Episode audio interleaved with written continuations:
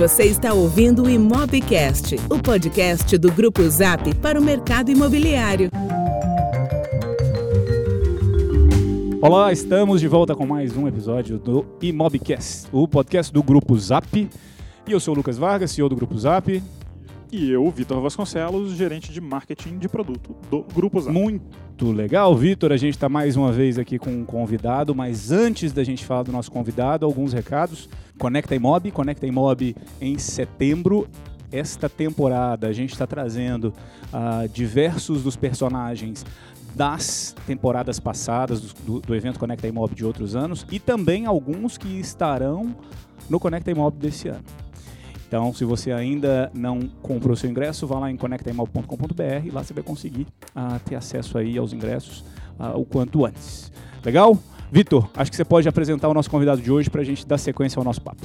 Claro, acho que o convidado de hoje, para mim, é, é, quase que a realização de uma expectativa que eu tinha desde lá atrás, o primeiro episódio do, do nosso Imobcast. Uh, a gente fala muito aqui no, no podcast de um, territórios naturais que a gente tem são marketing, uh, naturalmente, a gente fala de tecnologia também, a gente fala muito de inovação, de empreendedorismo, de mudança, que são temas recorrentes ou do mercado imobiliário como um todo, descrevendo boa parte das empresas que atuam nesse setor, uh, e também uh, temas que são recorrentes para o nosso próprio universo, o Grupo Zap, que lida com tecnologia, marketing digital, e a gente tem aí uma vocação de trazer esse tema, esses assuntos para o mercado uh, e o que, que nos provoca mais, o que, que a gente vê de fora, o que, que, que, a gente vê como tendência nesse sentido.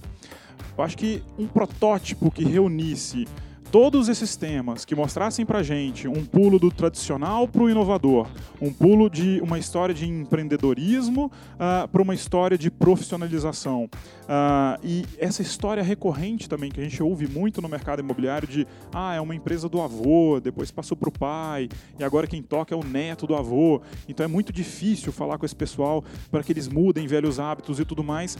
Aqui a gente tem a materialização dessa longa travessia de um negócio de empreendedorismo, uma história de família e um neto que, e um filho que não é simplesmente filho do senhor Alberto. A gente vai falar aqui com Paulo Fernandes, da Beira Mar Imóveis, de Brasília, uh, que muito mais do que simplesmente ter dado um negócio e tocar ele junto com a companhia do irmão, uh, traz muitas provocações, traz muitas inovações, muita inquietude e vai beber de muitas fontes para não permitir que a Beira Mar seja só mais uma empresa que faz como muitas outras fizeram há muito tempo no mercado imobiliário. Bem-vindo ao Imobcast, Paulo. Muito obrigado, Vitor. Muito obrigado, Lucas. Prazer enorme estar aqui com vocês mais uma vez. Né? Acho que a admiração pelo, pelo trabalho de vocês é, é, antiga e é muito bom fazer parte de um movimento tão importante no mercado imobiliário brasileiro. Afinal, a gente precisa transformar juntos esse mercado que precisa tanto de, de mudança. Legal, e eu acho que o legal desse episódio de hoje é que nós três Paulo Vitor e eu temos um vínculo geográfico, que todos é tivemos verdade. aqui experiências muito Uh, muito longas, de vários anos, morando em Brasília, não é verdade? Talvez a experiência mais inovadora que o Brasil já teve. Olha só, muito legal. Estamos aqui então bem bairristas hoje, mas vamos evitar falar só sobre Brasília e sim sobre o que, que a experiência do Paulo pode nos ajudar em qualquer cidade do país. Vamos lá. Legal, o Paulo falou uma coisa que me chamou a atenção. Ele falou de admiração pelo papel uh, que a gente tem no mercado. Eu vi, eh, eu não estive, infelizmente, no último Connect Mob, o Lucas falou, no de 2018 eu não estive na apresentação uh, do Paulo lá, na palestra que ele teve.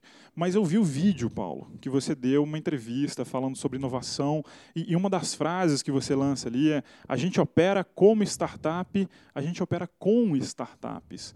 Uh, em alguns eventos do grupo ao longo do ano passado, em várias cidades, eu até lancei provocações no seguinte sentido: se você está com dificuldade de enxergar um caminho, um norte, de definir metas e começar a revirar o solo na sua operação, na sua imobiliária, você não sabe nem por onde começar para trazer mais inovação e agilidade para dentro da sua empresa, não precisa quebrar muito a cabeça. Startups e uma molecada aí fazendo experimentação o tempo inteiro em administração, em processos, em tecnologia, em uma série de outras coisas, tem toda a cidade grande no Brasil hoje tem gente fazendo isso. Ou seja, colar, ficar do lado de uma startup para trazer um vento de ar fresco, um sopro de ar fresco para a sua operação, talvez seja o caminho mais fácil de fazer isso. Quer contar um pouco da sua experiência e, que, e qual a importância de startup hoje na sua vida e na Beira-Mar? Bacana. Acho muito bom abordar esse tema. A gente vem falando muito sobre startups e a gente vê o mercado falando sobre startups olhando de duas formas. Né? De um lado, muito medo. Né? Poxa, o que, que isso vem mudar no meu mercado? O que, que isso vem tirar o meu papel? Será que o ser humano não é mais importante? Né? Do outro lado é, cara, como é que eu aprendo com esses caras? Mas a gente vê muito um tentar aprender, é, até com medo também desse, desse aprendizado que vai ter, com medo de ficar parecido e, e etc. Né? Quando a gente começou a falar em startup, na verdade, a gente nem tinha percebido que a gente estava transformando a empresa em uma operação mais parecida com uma startup. Na verdade, tudo isso começou porque a gente entendeu que uma mudança precisava acontecer. Uma mudança em quão veloz a gente era para enfrentar um novo mercado, para enfrentar um mundo que muda cada vez mais rápido. Né? A gente tinha uma empresa tradicional, uma empresa que hoje a gente já tem 37 anos de mercado, a gente ajudou mais de 100 mil pessoas a encontrar o seu lugar no, no DF, a gente atua em todas as regiões, de, em todos os segmentos de negócio e intermediação imobiliária. É, mas a gente era uma empresa que é, ainda não tinha a velocidade necessária para o mundo de hoje. E quando foi em 2016, eu e Pedro assumimos a empresa, a gente concluiu a sucessão da empresa, em um momento em que se falava em milhões investidos para acabar com o mercado imobiliário, né, no fim das imobiliárias. Mas isso para a gente talvez não fizesse tanto sentido. Mas a única forma da gente saber se fazia sentido mesmo, ou se não fazia, era estudar. E daí a gente foi é, entre é, resistir cegamente e se aproximar, entender o que estava acontecendo, a gente falou, vamos ver o que está acontecendo. E esse estudo mostrou para a gente que, poxa, na verdade, é só a gente ganhar flexibilidade na organização, trabalhar de uma forma muito mais ágil, que a gente vai conseguir desenhar produtos e serviços muito mais adequados ao que as pessoas precisam. E aí que a gente fez uma transformação na forma que a gente opera, operando com pequenos grupos multidisciplinares, focados em problemas específicos em torno da jornada do nosso usuário, replanejando a cada três meses o foco de cada um desses, de cada um desses grupos. E a partir disso a gente começa a voltar a crescer, a gente muda é, o formato da empresa, a gente muda a entrega, aumenta, a, a, melhora muito a experiência dos nossos clientes. Em um ano a gente cresceu 45% em locações, reduziu 27% a quantidade de pessoas e resultou no dobro da margem líquida. E ainda não tinha uma mudança tecnológica. Ou seja, a primeira parte estava sendo feita é, operar como uma startup. A gente já desenvolvia novos processos, desenvolvia uma nova experiência para o nosso cliente. Mas é, essa montagem mais ágil aí de times, por disciplinas específicas, me, me, me, faz lembrar na minha cabeça que vem palavras como pelotões, squads e tudo mais, uh, que os principais exemplos não estão nem no mercado imobiliário. Estão bem longe deles, né? Estão bem longe do mercado imobiliário. E, e é engraçado isso, né? Você reparou que eu não, não busquei nem, nem usar esse, esses termos, porque é, no fundo eu não gosto, porque assim, cara, no fim do dia o que importa é tá rápido, tá sendo bom, tá melhorando para o cliente e tá entregando resultado na, na, última linha. É isso que importa, né? Mas logo depois a gente foi descobrir que isso chama squad, né? Que tem que usa metodologias ágeis e aí que tem várias várias nomenclaturas.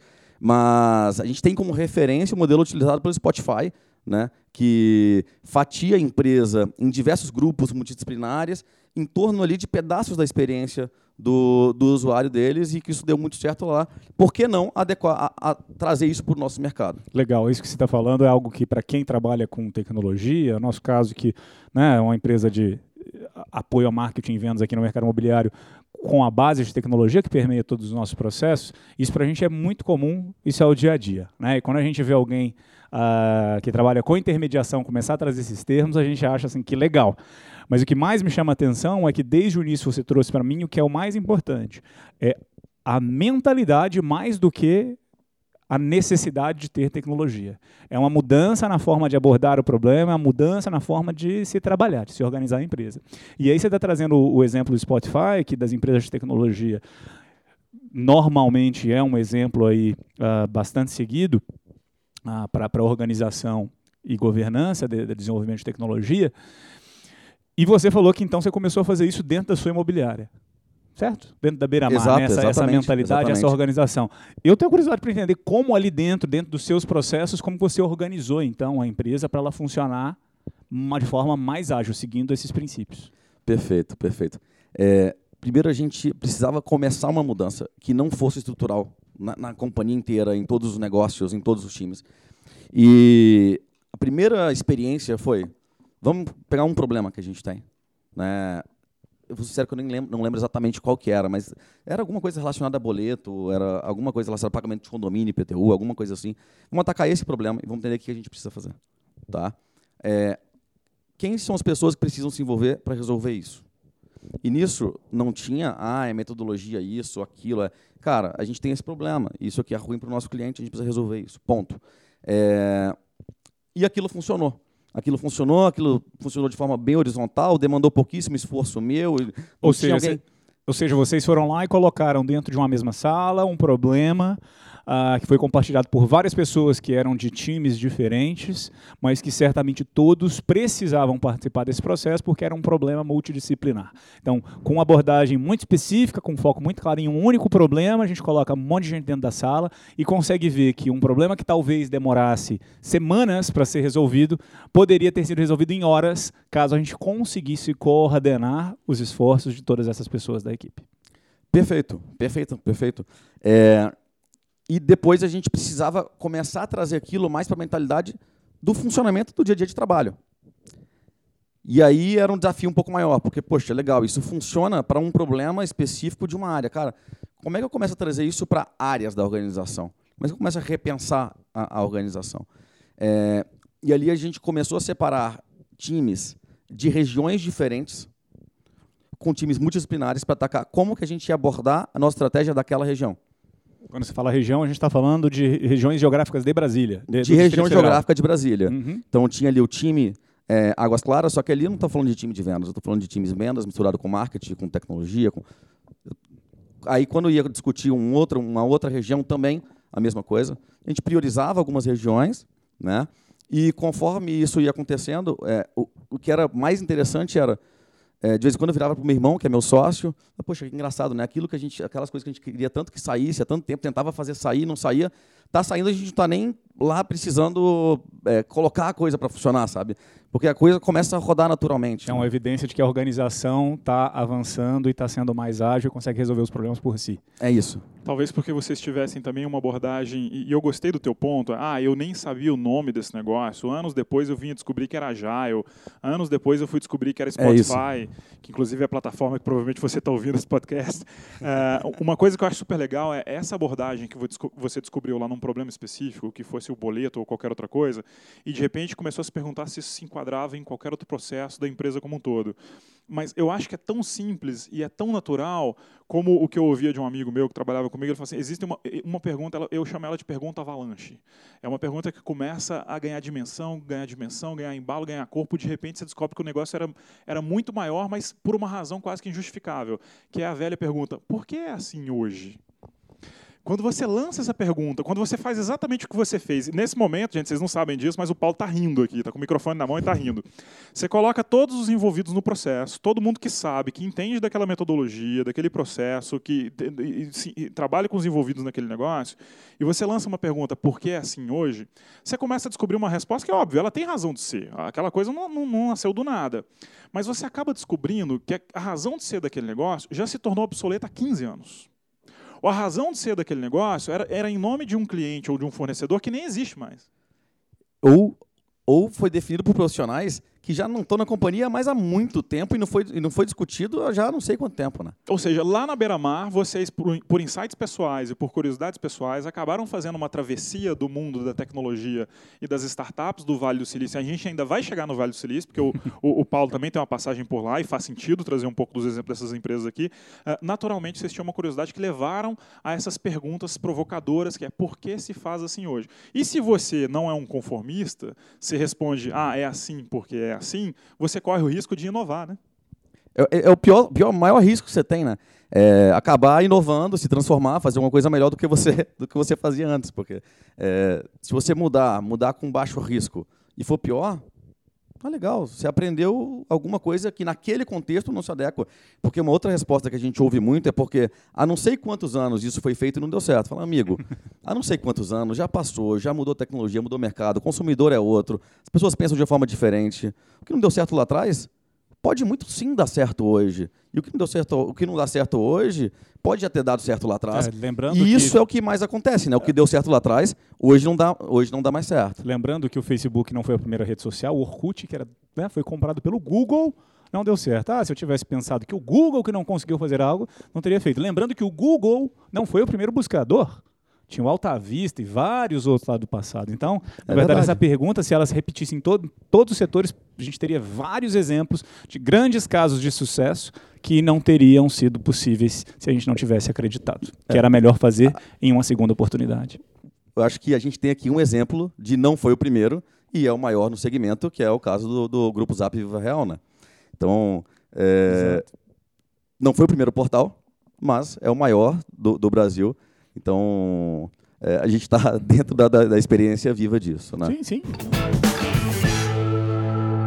E você lança, Paulo, uma, uma provocação que eu acho interessante também, que é o seguinte. ah, não dá para responder que era feito assim há muito tempo, porque há muito tempo e assim, eventualmente já não tem mais contexto, já não tem mais razão, e a razão já morreu e evaporou. É, mas o problema, venhamos e convenhamos, né? geralmente quem tende a responder, quem tende a dar essa resposta, é quem está há muito tempo fazendo. Quem está há muito tempo fazendo tende a ser o dono da imobiliária, ou o pai do dono da imobiliária, ou alguma coisa assim. E- E você lança uma provocação super interessante sobre o líder. Qual é o papel do líder nesse contexto todo? Porque geralmente quem mais atrasa essa oxigenação da empresa, vamos, vamos, vamos admitir aqui, é a liderança. E você tem uma visão super interessante nesse sentido. Queria que você trouxesse um pouco aqui pra gente. É, o líder, quando ele não atrapalha o processo de mudança, ele já está ajudando muito. Porque as pessoas sabem o que precisa ser feito. As pessoas sabem o que precisa, ter o que precisa ser feito.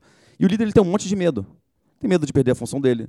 Né? Tem medo de perder a importância dele, as pessoas começam a definir. Eu vou, vou fazer um adendo, vou te interrompendo. Vou- As pessoas sabem o que precisa ser feito, mas se as pessoas que trabalham na sua organização e que formam a sua equipe não têm a menor ideia do que precisa ser feito, você já errou primeiramente como líder lá atrás, porque você contratou errado. Boa. Perfeito, perfeito. Ou não estimulou que eles olhassem para as coisas certas.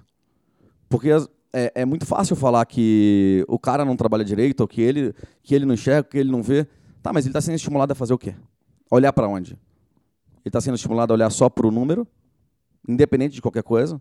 Ou ele está sendo estimulado a olhar para alguma parte do que o cliente dele recebe e entender, a partir disso, por que, que o número precisa ser diferente? E deixa eu fazer um testemunho aqui. Acho que há talvez uns três anos, alguma coisa assim, eu me lembro de ter sido impactado por, por um vídeo da Beira-Mar que vocês fizeram ah, em algumas regiões de Brasília. Me parecia uma campanha de branding para reforçar internamente para todos os colaboradores ali da Beira-Mar sobre a importância, ah, enfim, do- do- era ao redor do branding da Beira-Mar, da importância ah, da preocupação com as pessoas, com os valores da empresa. Eu me, eu- eu me lembro que vocês passaram ali no, no Teatro Nacional, foi uma gravação, assim, alguma coisa que vocês fizeram na cidade inteira. E aquilo me marcou bastante. Isso faz uns três, quatro anos, alguma coisa do tipo. É, acredito que tenha sido uma campanha interna. E, e quando eu vi aquilo, eu falei assim, caramba, né, no mercado imobiliário, ah, uma empresa de intermediação trazendo uma mensagem muito forte de, de, de, de- valores e da importância de estar perto de todos aqueles colaboradores que fazem parte ali da empresa. E, e eu, bom, é só um, um- um- testemunho de que, na prática, eu vi isso acontecendo lá dentro da Beira-Mar. É, aquele momento era quase uma comemoração nossa, na verdade. É, a gente. Bom, primeiro a gente estava completando 35 anos. Ah, então faz uns dois anos, dois, três Faz, anos isso aí. foi exatamente, foi em novembro de 2016. Mas a gente estava no final do primeiro ano, depois da sucessão, e o, o ano que foi a principal transformação. A gente trouxe um caráter muito próximo, muito humano para a companhia. Na verdade, assim, nossos, nossos fundadores, que são meus pais, assim, eles já eram muito humanos, assim, muito, muito abertos. Meu pai é um cara, não sei se chegou a conhecer, conheceu, né? Conheci. é, assim, fenomenal, assim, sem, sem palavras, um cara super, super carismático, muito próximo, assim. E no, no crescimento de uma empresa, às vezes isso se perde um pouco, né? E aquele, aquele ano a gente trabalhou tanto isso e foi tão gostoso. E aquele vídeo era, galera, a gente está aqui junto para construir a nossa cidade, que é Brasília.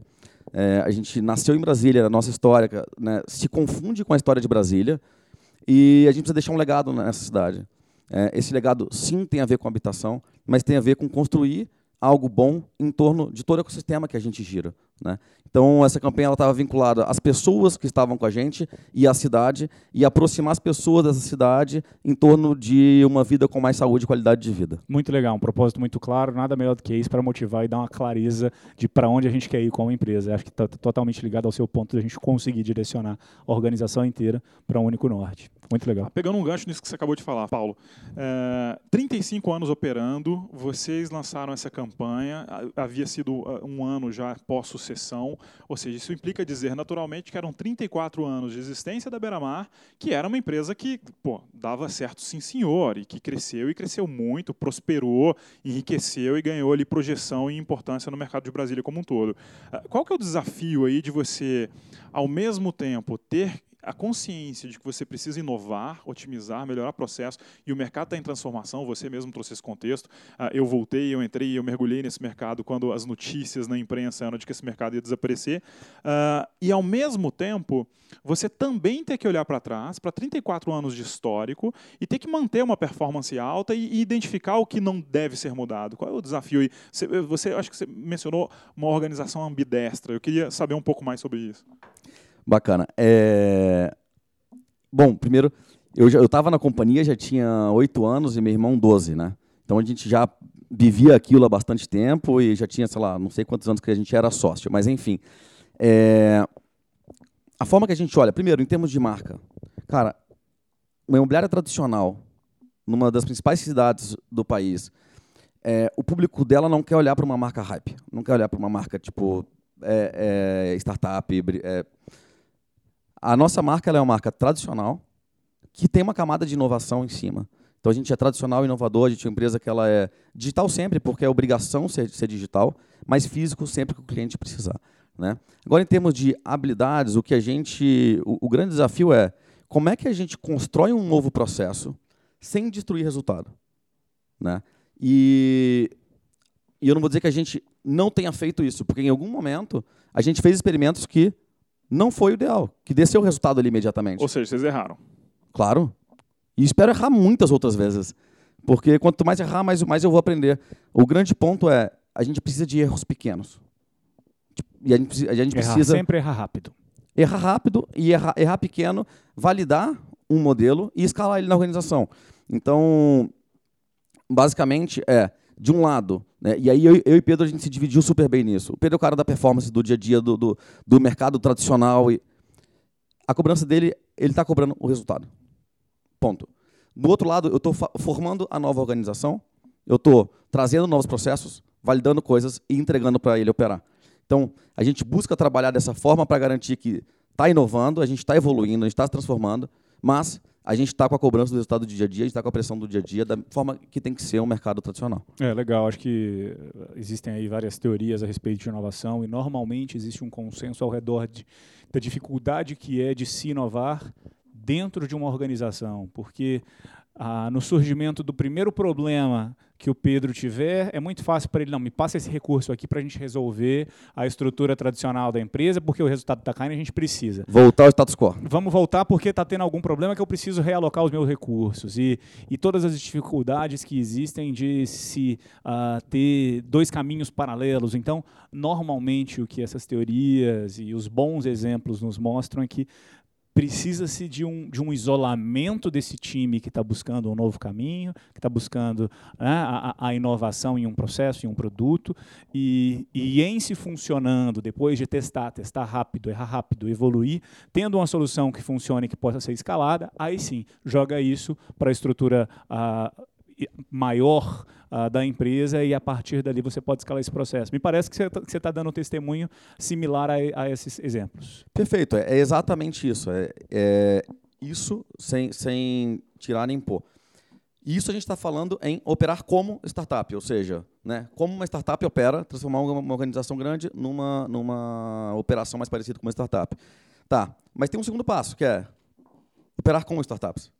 Quais são as startups que eu uso para resolver meus, meus problemas, meus pequenos problemas? Quais são as startups que eu conecto à minha empresa e que, sem ficar inventando muita moda, eu já me transformei? Né? Porque nem todo mundo vai ter é, porte, habilidade, é, abertura para experimentar tudo isso. Né? O Pedro foi fenomenal em suportar diversas, diversas mudanças que precisavam acontecer, sem a certeza de que aquilo funcionaria, mas com a certeza de que aquele caminho, tecnicamente, vai, vai resultar em um bom lugar. Né? Mas, considerando o mercado de pessoas conservadoras, dificilmente todos vão ter isso. Agora, vamos olhar para o outro lado. Agora, como é que eu escolho as empresas que vão se conectar à minha organização para ela ser uma organização mais digital, né? E, e aí que a gente e aí que a gente também num segundo passo começa a olhar e começa a escolher empresas para se conectar. Então, aí em diversos pequenos problemas que não tem nem necessariamente a ver com o nosso mercado, né? Porque são problemas de qualquer organização. São problemas financeiros, são problemas de, de comunicação, problemas de relacionamento com clientes. São... Exemplo, se você quiser um... Putz, quero acelerar o meu processo de assinatura. Será que a gente pode ter um processo de assinatura digital? Para que, que eu vou investir no desenvolvimento de uma solução se tá você louco. pode pegar aqui da gaveta e plugar essa solução? Ou se você quiser uma, uma solução que automatize gestão de documentos, etc, etc, etc. E poder se aproveitar né, do que existe de melhor, que pode ser muito mais, muito mais rápido, muito melhor. O pessoal que é especializado em pequenas coisas, mas que tem um impacto muito maior se você deixar e, eles fazerem em vez de você. E outro, quem é especializado, além de fazer melhor, vai fazer mais barato. Cara, você tem um negócio melhor, mais barato, que você não tem trabalho. Você fica pensando como é que vai fazer? Não faz o menor sentido isso. É, partindo da é. premissa que startup é uma, é uma, empresa ali que é, ela traz uma camada de inovação, ela é baseada em tecnologia, ela tem que escalar rápido, em tese isso tudo combina com uma coisa de baixo custo, ágil e, e que tem velocidade para implementação. Uh, muita gente pensa em startup, ah, mas eu vou, vou conversar com uma startup, eu não sei se eu vou comprar, é, é um público muito jovem, eu não sei se eu consigo absorver essa inovação toda, esse pessoal que vai fazer grandes provocações aqui dentro e tudo mais. Existem mil maneiras de você se relacionar com uma startup. Eu acho que uma das primeiras uh, preocupações que um empresário tem quando ele começa a ver que começa a proliferar startups no seu campo, no seu setor, é, a primeira é disrupção. Putz, o que será que pode vir por aí que pode me tornar obsoleto no dia seguinte, porque simplesmente a gente viu essas histórias de empreendedorismo nos filmes, nas telas do cinema, que de repente trazem grandes mudanças e grandes alterações e que mudam o mercado inteiro. Para isso tem radar. Você lança um radar ali, trabalha em atuação em parceria com alguém que começa a fazer um filtro e um escrutínio para te mostrar, olha, essas startups estão surgindo, estão aparecendo, elas fazem uma parte do que você faz, elas fazem um segmento do seu serviço e tudo mais, mas muito raramente, muito dificilmente uma delas vai ser exatamente o que você faz. Ah, senão seria só mais um player no seu mercado. Uma outra coisa, e, e que o Lucas colocou nesse ponto aqui, que muita gente não, não se dá conta, é que startups podem ser fornecedores muitas vezes mais baratos do que os fornecedores comuns e triviais. Você tem uma startup que pode não te ameaçar como um negócio, mas ser um fornecedor de, de tecnologia para RH, ou para processos, ou para assinatura de documento, que nunca passou pela sua cabeça conversar com alguém assim. E aí, quando você vai ver, pelo tamanho, pelo porte, pela agilidade, pelo uso de tecnologia, o preço desses caras costuma ser uma fração do que você pagaria por um, um grande player, um player tradicional no setor. Eu, eu queria que você falasse um pouquinho dessas vantagens que você já percebeu em se relacionar com startup. Por que, que é bom se relacionar com startup? Primeiro, porque em geral elas estão resolvendo um problema específico. Com tecnologia, e estão escalando uma solução que cabe para diversas empresas. Por que não vai caber para a minha? Né? É, vamos falar sobre contrato, por exemplo. Lá tem diversos fornecedores de contrato digital. É, que era super novo até um tempo atrás, hoje é meio é, é, é obrigação, né? É, tanto é que tem várias, várias empresas que fazem. Cara, é, é muito mais barato contrato digital do que eu fazendo dentro da minha própria empresa, lá no meu processo manual, vai, volta, leva contrato, traz contrato. Isso não faz o menor sentido mais fazer. Poxa, você paga ali um valor por contrato e simplesmente você não tem mais que fazer todo um processo. Né? Então, tem isso de ser mais barato. E aí digo mais barato não por ser startup, mas por ser mais eficiente. Né? E, e esse é o ponto para mim. Porque, às vezes, se olhar, a startup pode ser um fornecedor barato. Está no início, eu vou pagar menos, não sei o que lá. Né? É, não, não é bem assim. Na verdade, é mais barato porque é mais eficiente. E por isso é mais barato e melhor. Né? É, aí, outra coisa que eu acho que vale é... Existe muito esse medo de que você falou de, poxa, vai tomar o meu lugar, né? vai, vai tirar o, o, o, que eu, o, o que eu faço. Assim, Tanta gente já tentou tirar, provavelmente, o teu lugar, né? Você ouvinte que tá, né? Se você se sente nesse, nesse papel, tanta gente já, já, já tentou tirar o seu lugar, né? É, a gente enxerga que imobiliária é um negócio de relacionamento. Como negócio de relacionamento, o dia a dia tem que ser consumido com relacionamento com as pessoas. E precisa sair daí tudo o que não é relacionamento, que é pensar processo, pensar é, tecnologia, ficar desenvolvendo qual que é o, o, o, novo modelo. Tem muita gente pensando nisso, tem muito recurso aportado nisso. E sim, tem gente que quer ajudar o mercado sem chegar lá é, dizendo, eu vou tirar todo mundo do mercado. Né? Isso, isso é uma. É, é, é isso não faz o menor sentido. Ou seja, o, a imobiliária e o corretor têm um papel muito mais nobre no trato com o cliente do que sendo um Waze, um GPS para ele poder navegar entre burocracia, é isso? Claro, claro, sem dúvida. É... A gente fala em tecnologia né, e fala sobre corretor e imobiliário existe, não existe, vem, vem, a, a, vem logo a Uber e táxi, né? sempre vem essa, isso na cabeça. É... Quando o táxi me gera mais valor, eu uso táxi quando o Uber me gera mais valor, eu, eu uso o Uber. É, é, só isso. É só para quem é aquele produto, né? E para quem e quando, né? Porque eu sou uma pessoa em cada momento diferente. Se eu estou em São Paulo, eu uso, eu, eu uso, mais táxi porque tem corretor, tem corredor. Uhum. Estou acostumado a falar corretor todo dia, né?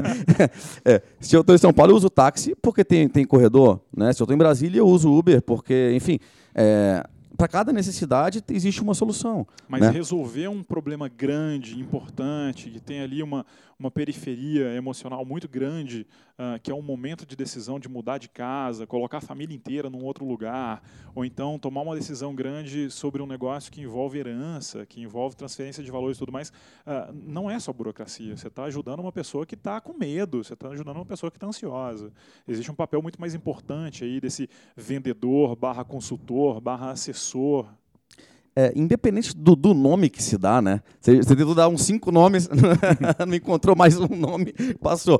É, independente do nome que se dá para esse cara e qual que vai ser o nome dele no futuro, existe uma necessidade humana nesse momento. Tem alguém mudando de casa, inseguro, preocupado, aportando um grande recurso na sua casa. Talvez tenha juntado a vida inteira. É, então, precisa de alguém especialista para conversar com essa pessoa, para dar na pior das hipóteses, a segurança para aquilo que está sendo feito, né? Para deixar confortável, para que até para que aquela próxima etapa da jornada, que é viver naquela casa, já comece melhor.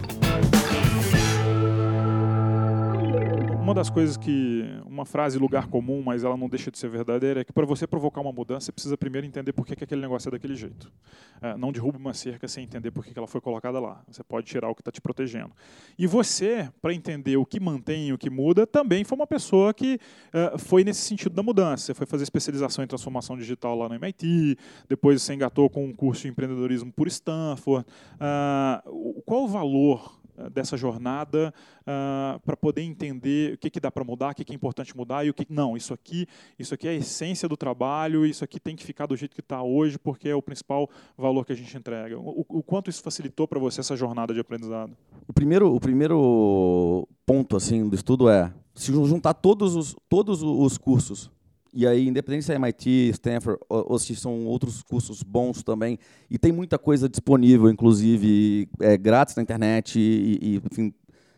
O grande ponto é o cliente no centro, isso define qual mudança precisa ser feita, o que precisa mudar e o que não precisa. Se está ruim para ele, precisa mudar. E se você não mudar, alguém vai mudar. Eu acho que esse é, esse é o primeiro ponto. É, falando em transformação digital e uma visão técnica sobre transformação digital é o, o que de fato é e como conduzir essa transformação. Né? Quais são as etapas, o que, que vem antes, o que, que vem depois.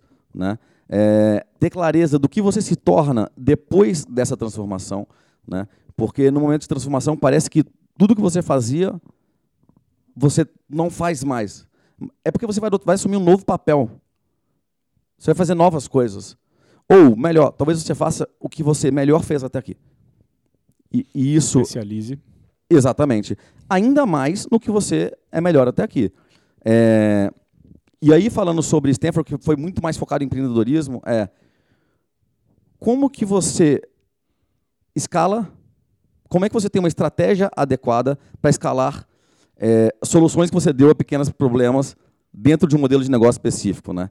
É, e, e disso surgem, surgem diversas oportunidades. É, é, com, base, com, com base nisso, né, e aí nesse, nesse curso Stanford, é, acabou, a gente acabou olhando e falando, eu acabei olhando e falando, poxa, eu estou transformando uma companhia tradicional Eu já estou ali há quase 10 anos vivendo essa companhia tradicional. Nos últimos dois, a gente fez uma grande mudança. Essa mudança dá certo. A gente está crescendo, mas estamos no mercado que a gente olha para o lado e as pessoas estão um pouco estão com certo medo ainda. E acho que é interessante você trouxe aqui o, o, o essa experiência que você foi buscar lá fora, né? Cursos lá fora, uh, olhando indústrias diferentes do mercado imobiliário. E a gente sabe o quanto o mercado imobiliário ainda tem, uh, de certa forma, um, um, um, viés muito tradicional, né? O que a gente está falando aqui, a gente está trazendo um, um, bom exemplo que é a Beira-Mar de como tem evoluído.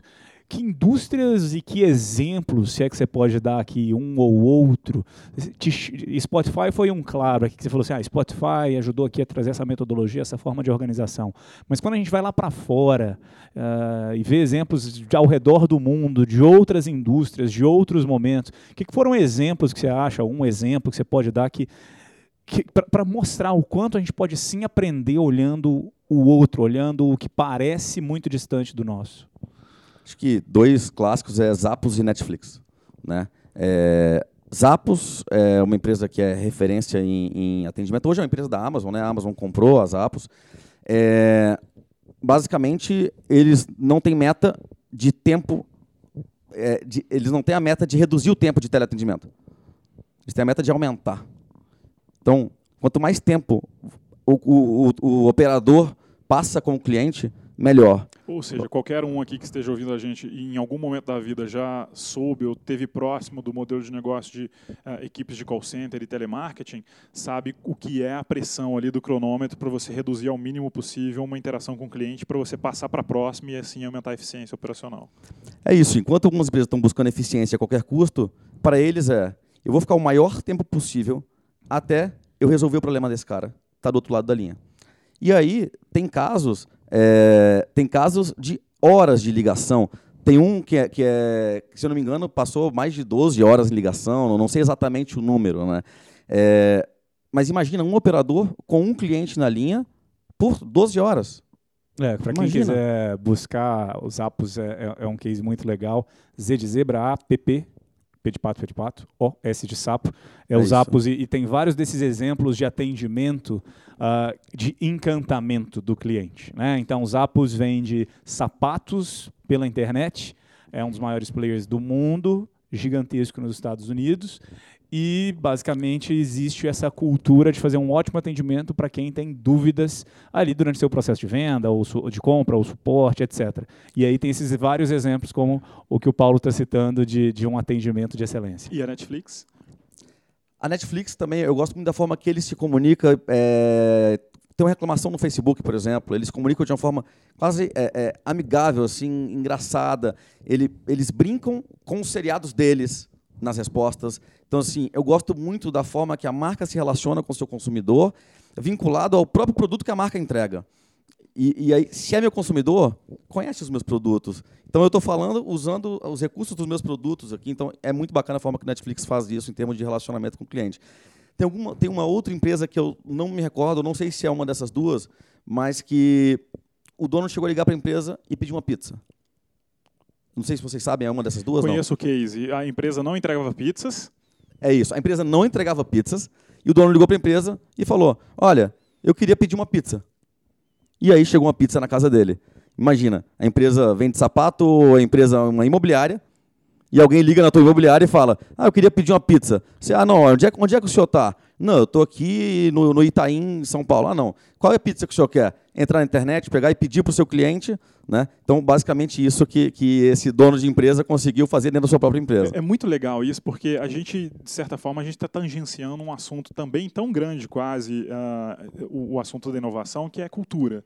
Uh, esse funcionário que atendeu esse telefone estava eh, tão inoculada na veia, ali no sangue, a cultura de satisfação do cliente, em resolver um problema, em atender uma necessidade, que não cabe perguntas do tipo, não cabem respostas do tipo, ah, esse problema não é meu, isso não é minha responsabilidade. Ele foi lá e resolveu da maneira que, que ele encontrou para resolver. E isso me faz, eu falo de cultura porque a gente costuma achar, a gente perde um pouco a perspectiva histórica e fica achando que esse negócio de inovação é uma coisa do século XXI. Uh, ah, essa cultura e esse olhar para inovação era um dos traços mais característicos. Agora eu vou citar a minha empresa e talvez a mãe da mãe da mãe da Netflix, que é a Disney que encantava os clientes, não importa. Encanta. Encanta, é. É. Encanta completamente Bom o ponto. cliente. Não, não importa o que aconteça com o seu cliente ali, se está acontecendo com o seu cliente é um problema, você pode resolver esse problema ah, adotando essa postura e encantando ele. Eu acho super legal porque a gente está falando de coisas que essencialmente ah, não sobrevivem a essas perguntas do porquê é assim hoje.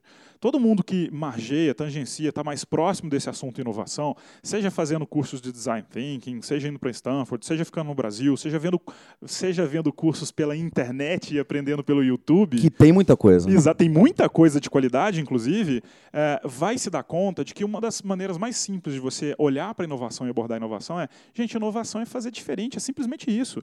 E inovação e fazer diferente não é o que a gente chama de rocket science, né, ciência de foguete. Não é ser NASA, não é ter um laboratório com gente com jaleco branco inventando novas fórmulas químicas.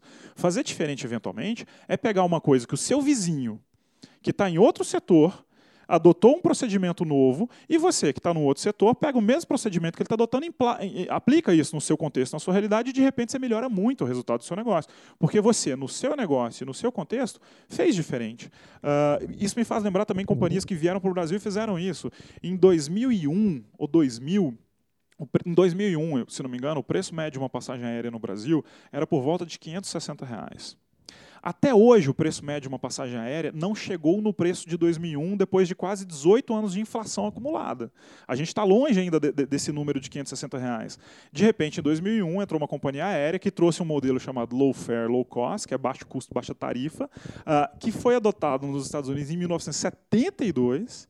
E esses caras mudaram da água para o vinho o mercado da aviação civil no Brasil, que foi a Gol Linhas Aéreas. Eu, achei- é, eu acho que o, o- quem está nos ouvindo e está começando a pensar sobre inovação, ou já pensa em algum tempo, mas acha que não tem vocação, acha que é difícil, acha que isso implica tela de computador de fundo preto com eh, dizeres ininteligíveis de código, não é. É, é muito mais uma postura. Né?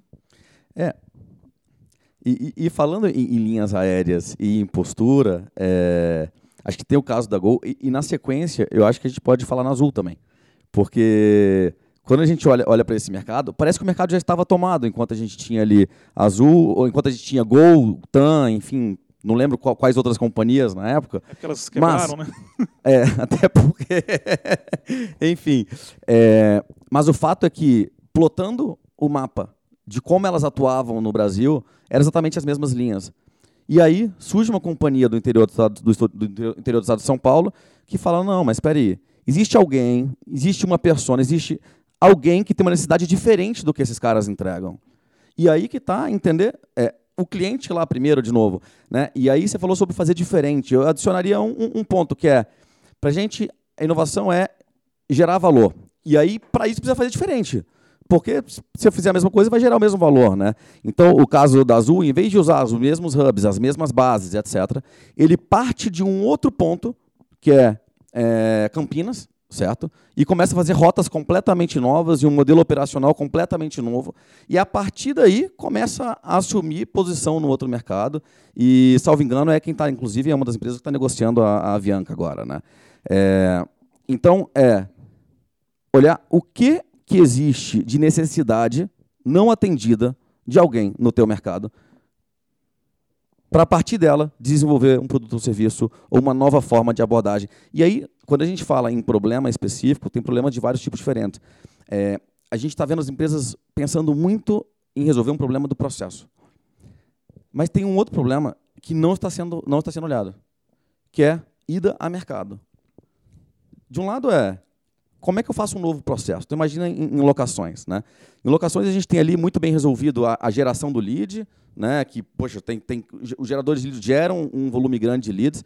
No meio da imobiliária, ele tem uma maquininha que é, ela tem um certo problema na, nas imobiliárias, né, para atender esse cliente até fechar o contrato e tudo mais. É, e tem muita imobiliária pensando nisso, em como resolve isso. Tá, quem está pensando em abordar mercado? Quem está pensando em como que se comunica com esse proprietário? Qual que é o valor que o proprietário na tua região está precisando? O que que o locatário da tua região tem, que o de outras regiões não tem, e que ele está precisando e você pode oferecer para ele? Né? todo mundo olhando para resolver um processo ali entre e, e, aí por um movimento de mercado natural, olhar para as empresas que mais crescem, que mais estão crescendo no, no, nosso setor, tudo mais. É, como é que eu resolvo esse problema? Cara, será que o teu problema é esse ou será que o teu problema é, é encontrar uma nova forma de abordar mercado, usando ferramentas para ter esse processo, aí usa ferramentas de terceiros, que isso vai virar commodity, entendeu? Muito legal, cara. A gente vai estar tá partindo aqui para o final da, da, do nosso papo, mas eu queria fazer uma última pergunta. A gente falou muito do que aconteceu, de como a gente tem se preparado, de toda a sua a, abordagem de inovação dentro da Beira-Mar, da importância disso. Mas e daqui para frente? Se a gente fosse pensar nos desafios que a partir de agora surgem, aqueles que estão na sua cabeça hoje, o que, que vai acontecer? O que, que você quer trazer para Beira-Mar? O que, que, que são os planos daqui para frente? Bacana. Acho que tem, tem duas visões aí. Tem uma, tem uma releitura do que é a Beira-Mar nesse novo mercado. E, como eu falei, imobiliária é empresa de relacionamento, é assim que a gente vê a Beira-Mar. A Beira-Mar é uma empresa de relacionamento. Ela não é uma empresa de tecnologia e nem será. Ela não é uma empresa de qualquer outra coisa que não seja ajudar as pessoas a cuidar do seu patrimônio. Tá?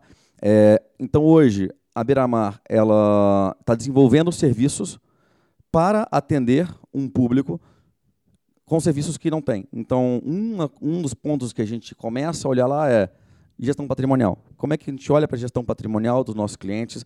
Já que o cliente precisa cada vez menos ir na loja, já que a gente, teoricamente, tem menos trabalho, como é que a gente entrega para esse cara um apoio para a evolução patrimonial dele? Afinal, a gente nasceu dessa dor do meu pai lá atrás. Meu, a Beira-Mar nasceu para cuidar do patrimônio do meu pai. E a gente cuidou ao longo desses anos de patrimônio de diversas famílias. Então, isso, nesse novo momento, vira serviço em relacionamento com esses clientes, olhando para o que, ele está querendo construir do ponto de vista patrimonial nesse momento. Tá? Isso de um lado, Beira-Mar.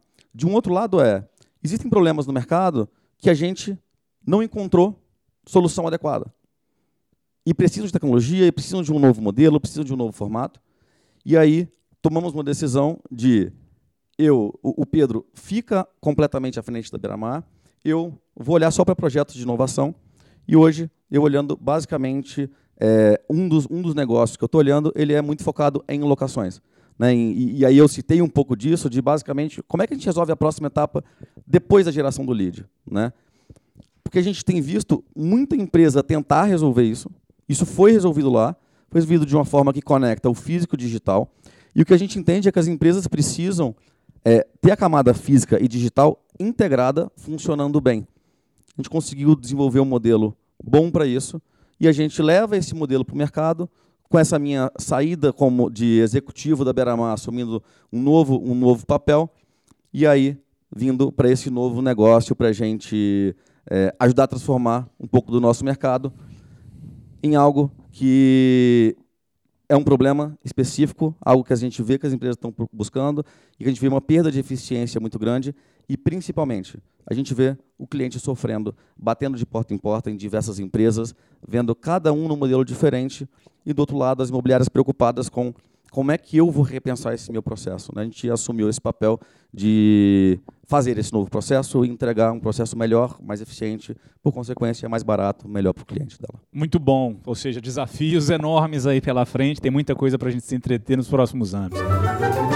Você no Imobcast. Pessoal, para essa semana, na, nossa sessão de leitura de e-mails, a gente vai até aproveitar a presença do, do Paulo aqui para me ajudar a responder. O Marcos Giacomelli mandou essa pergunta, é um corretor autônomo, e falou: como que um corretor autônomo pode se atualizar, pode acelerar sua entrada no mundo de tecnologia?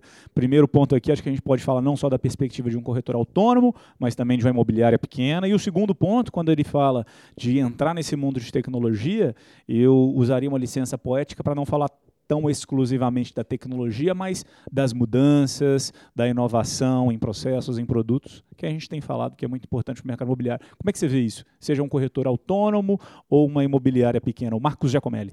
Marcos Giacomelli.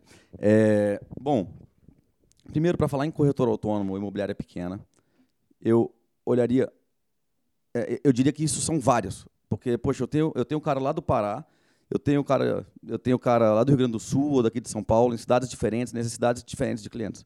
Então, primeiro, eu não entraria por tecnologia. Eu, até porque eu não acho que é sobre tecnologia.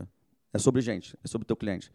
É, você tem um cliente que precisa de, precisa de alguma coisa que não está sendo atendida. E o que é importante é você entender o que esse cliente pensa, o que ele sente, o que ele deseja, e aonde ele transita. Então, o que, que esse cara está usando de tecnologia? O que, que ele está precisando de tecnologia? Legal. Se ele está usando uma tecnologia, talvez você tenha que estar lá para se comunicar com ele. Mas, provavelmente, e aí é, me arrisco a, a dizer que provavelmente ele precisa de você mais do que a tecnologia. Ele precisa muito mais de atenção e, e de, de, que você tenha empatia com ele para entender, cara, o que, que esse cara está precisando e, e, o que ele está precisando é de fato o que eu tenho para entregar? Porque no fim do dia, se você não tem para entregar, e aí o tempo para entregar não é sobre o imóvel, é sobre o que ele está esperando de você em termos de conhecimento. Poxa, ele quer saber sobre terreno na beira da praia. E você é muito bom de imóvel comercial no centro da cidade. Sabe nada de terreno na beira da praia? Para que, que você vai gastar tempo com ele? Né? Então, isso não tem nada a ver com tecnologia e provavelmente isso tem muito mais a ver com o dia a dia de um corretor do que descobrir a nova tecnologia. É, e aí, para descobrir novas tecnologias e novas formas de se comportar, eu recomendo que leia os principais newsletters do mercado imobiliário, se cadastre no, nos, nos, nos, geradores de conteúdo do mercado, participe dos eventos do mercado. Né? Eu acho que aqui também a gente tem um, um exemplo de, de, evento, mas tem uma série de eventos com conteúdo de muita qualidade, falando sobre novos processos, nova forma de pensar, novas tecnologias. É, e pode ter certeza, depois de você se cadastrar em uns três ou quatro lugares, você vai começar a receber tanto e-mail. É, vai ser suficiente. A única coisa que você precisa fazer é ler e ler com atenção, estudar, pensar a respeito, né? não deixar isso no automático. Porque às vezes as pessoas até deixam isso. É, começa a receber um monte de e-mail, deixa lá no automático, não lê, não aprende, ou aprende e não usa. Porque também não adianta. Você vai entrar no mundo de tecnologia só sabendo que existe, que existe uma tecnologia nova? Não. Precisa ir lá, implementar, testar, se arriscar. Muito legal. Deixa eu adicionar, é, concordo 100% aqui com o que o Paulo está falando. Vou só adicionar um ponto e talvez reforçar, reforçar um dos que você falou a respeito da necessidade de ter um, um olhar muito cuidadoso para com os clientes. É a partir dali que você vai entender quais são as reais necessidades. É para ele que a gente trabalha, para que ele ah, realize ali suas necessidades, seus desejos. E normalmente isso vem com um alto grau de especialização. Então, quando a gente está falando em como que uma empresa pequena, como que alguém uh, consegue uh, transitar e navegar nesse novo mundo, para mim a essência está em se especializar. Quando você se especializa, na verdade, se você se especializa, se você é pequeno, se você está sozinho, você é mais rápido, você é mais ágil, você consegue entregar um valor maior para quem está com aquela necessidade específica. Querer abraçar o mundo não funciona. Mas se você foca e direciona todos os seus esforços em uma única direção, certamente é, você vai conseguir se diferenciar, vai conseguir aplicar tecnologia, inovação, processos adequados para servir bem o seu cliente. E é legal ver o motivo disso. O motivo é simplesmente que se você se especializa, você conhece a necessidade do teu cliente. Então, é, não tem muito para onde fugir, porque você conhece ele é, a fundo cada vez mais, não e se executa confunde, melhor. E executa melhor. É, eu diria que isso pode parecer, e eu vou, vou até em socorro de quem está ouvindo, é, isso não é nada complicado. Né? Se você olha para o cliente e começa a entender qual é a dor, Uh, no mundo pré-digital, no mundo pré-internet, era difícil chegar nas soluções, era difícil entender quem são os fornecedores, era difícil até mesmo nascer novos fornecedores com velocidade suficiente para resolver problemas novos. Agora, hoje em dia, não tem mais desculpa. Se você entende, vamos citar um exemplo aqui. Você já ouviu de um, dois, dez clientes que é chato, que é aborrecido, ter que atravessar a cidade, pegar um documento, uh, fazer ali uma, um reconhecimento de firma, trazer esse documento de volta para você, assinar esse documento e tudo mais. Se você já ouviu uma, duas, dez, vai para o Google e lança uma pergunta tão simples quanto uh, desburocratização contrato vai aparecer ali na sua frente uma cacetada de opções para você contratar e aplicar amanhã na imobiliária, eventualmente algum consultor para te ajudar e, como a gente falou aqui, eventualmente alguns vídeos no YouTube para te falar como fazer isso. Muito legal. Pessoal, estamos chegando ao final de mais um episódio aqui do nosso Imobcast. Lembrando que essas perguntas que a gente tem recebido, a gente seleciona aquelas que estão fazendo mais sentido aqui para os nossos episódios, mas além disso, elas direcionam novos episódios. Então fique à vontade para mandar para imobcast.grupozap.com que a gente vai aqui atender as suas dúvidas, sugestões, comentários, críticas e tudo mais. Tudo bem? Pessoal, Paulo, obrigado. Vitor, obrigado. E até a próxima. Lucas, muito obrigado mais uma vez pelo convite. Obrigado, Vitor. Obrigado, Grupo Zap. É, parabéns pelo projeto do Imobcast. É, como eu falei, é, não, não ouvi os anteriores, gostei muito aqui do, do que vocês falaram com relação aos anteriores. Estou ansioso para ouvir e conta comigo como audiência aí para os próximos. Legal, valeu. Até quinta vem, pessoal. Tchau, tchau.